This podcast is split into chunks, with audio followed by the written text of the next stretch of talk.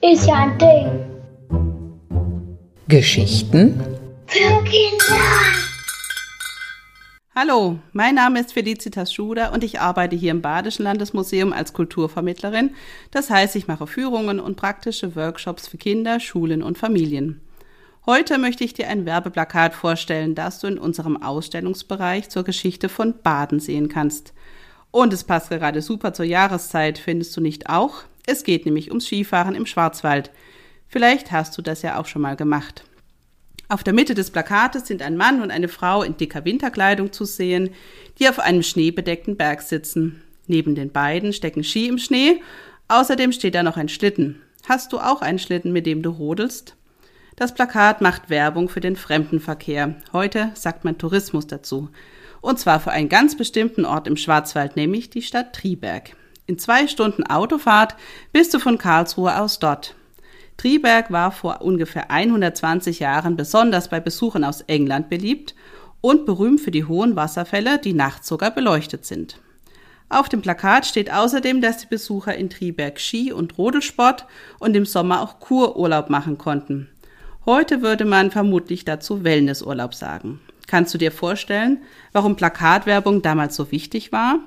Vielleicht hing das Plakat an einem Bahnhof oder klebte auf einer Litfaßsäule und machte Menschen, die genügend Geld und Zeit hatten, Lust auf einen Winterurlaub.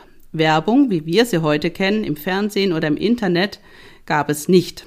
Dafür wurde Werbung damals besonders aufwendig gestaltet, fast wie ein Gemälde.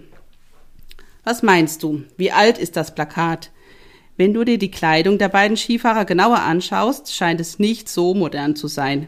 Ich verrate dir, wie alt es ist. Es wurde vor über 100 Jahren in Karlsruhe gedruckt, genauer im Jahr 1911 und der Künstler heißt Ivo Puchony. Er lebte als Zeichner in Baden-Baden und entwarf viele Werbeplakate für ganz verschiedene Produkte wie Tee, Sekt oder Zigaretten. Das war auch die Zeit, in der der Skisport, der eigentlich aus Norwegen kommt, im Schwarzwald so richtig modern wurde. Der Bau der Eisenbahn vor ungefähr 160 Jahren machte es möglich, dass reiche Leute in den Schwarzwald reisten und dort vor allem Kururlaub machten. Erst um das Jahr 1900 kamen dann immer mehr Touristen, die Skifahren konnten und den Sport auf den hohen Bergen im mittleren und südlichen Schwarzwald ausübten. Berühmte Skiorte waren und sind neben Triberg die Feldbergregion oder die Gemeinden Bernau, Tottnau und Schonach. Vielleicht bist du ja selbst schon mal in einem dieser Orte gewesen. Die Menschen, die dort wohnten, fanden die Idee vom Skifahren ebenfalls sehr gut, aber eher aus praktischen Gründen. Mit selbstgebauten Ski konnten vor allem der Pfarrer, der Briefträger, der Polizist oder auch die Hebamme viel schneller unterwegs sein als zu Fuß durch den hohen Schnee. Viele berühmte Skifahrer und Langläufer stammen auch heute noch aus dem Schwarzwald. Georg Thoma und sein Neffe Dieter Thoma, Martin Schmidt oder Fabian Riesle. Und weil die Schwarzwälder schon immer sehr erfinderisch waren, haben sie die erste Fabrik für Ski gebaut und den ersten Skilift erfunden und konnten damit auch noch gutes Geld verdienen. Heute leben viele Menschen im Schwarzwald vom Skitourismus, vor allem in den Restaurants und Hotels. Also hat eine Idee, die 100 Jahre alt ist, heute immer noch eine große Bedeutung.